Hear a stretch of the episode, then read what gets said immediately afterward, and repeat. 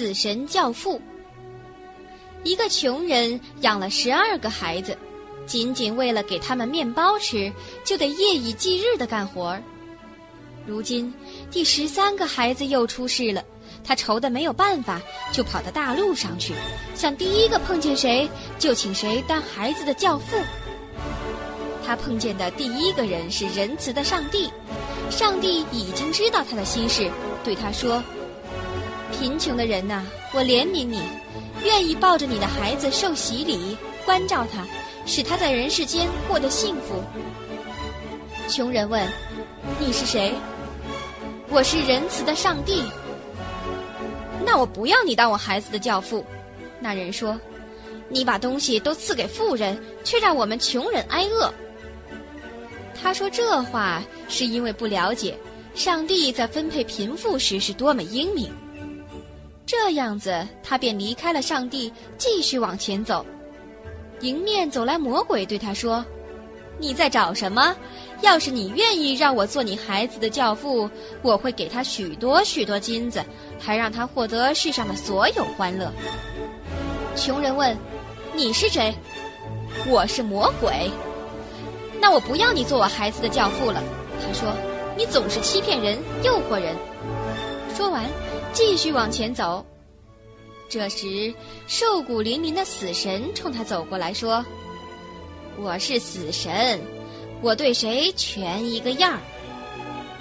你是公正的，你不分穷富抓走所有的人。”穷人于是说：“请你当我孩子的教父吧。”死神回答。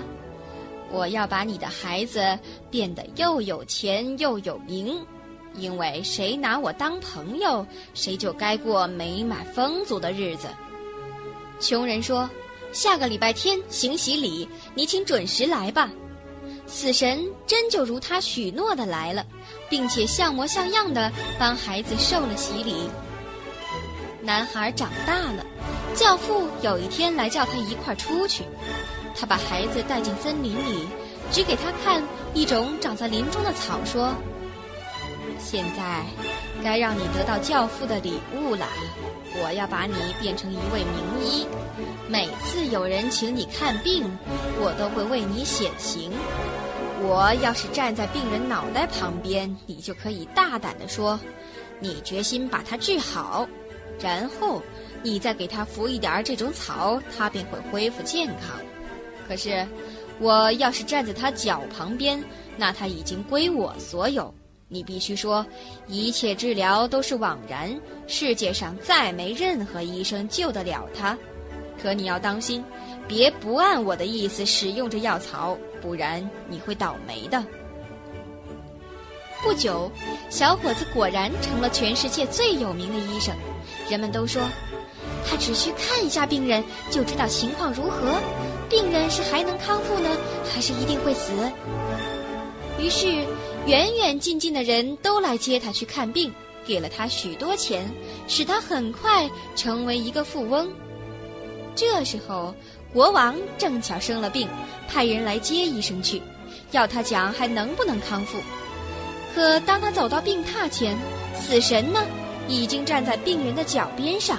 也就是说，国王已没治了。谁料这时，小伙子却在心里嘀咕：“要是我欺骗一回死神呢？他自然很不高兴。不过我是他教子，他大概会睁一只眼闭一只眼。我要大胆试一次。”他扶起病人，让他掉了个个儿，这样死神就站在国王的头旁边了。随后，他给国王服了一点药草，他便渐渐好起来，最后又恢复了健康。可死神却去医生那儿，阴沉着脸，举起食指，模样挺凶的威胁说：“你小子骗了我，这一次嘛，我原谅你，因为你是我的教子。可你再敢来一次，我就要你的命，把你一起抓走。”不久以后，国王的女儿患了重病，她是国王的独生孩子，国王因此没日没夜的哭啊哭啊，哭得眼睛都瞎了。他于是告示天下，谁要治好公主，就可以娶她做妻子，并且继承王位。医生走到病人床前，看见死神站在他的脚旁边。他本该想一想教夫的警告才是啊，可是，公主的无比美丽和做她丈夫的幸福使他昏了头脑，把教父的话忘得干干净净。他看不见死神向他投来愤怒的目光，举起手臂，晃着瘦骨嶙峋的拳头在威胁他。他扶起病人，让他的头睡到原本放脚的地方，随后他给他服药草。公主的脸颊马上便泛起红色，生命重新复苏了。眼看自己的所有物第二次被夺走，死神气得跑到医生那儿吼道：“你小子完了！现在就轮到了你！”说着，伸出他那冰冷的手来，一把抓住轿子，叫他反抗不得，随后就把他拽进了脚底下地狱里。在那儿，他看见千千万万朵烛光，一长排一长排的燃烧着，不见头尾。有一些很大，有一些小一点，还有一些很小很小。每一瞬间都有一些熄灭掉，有另一些重新燃烧起来。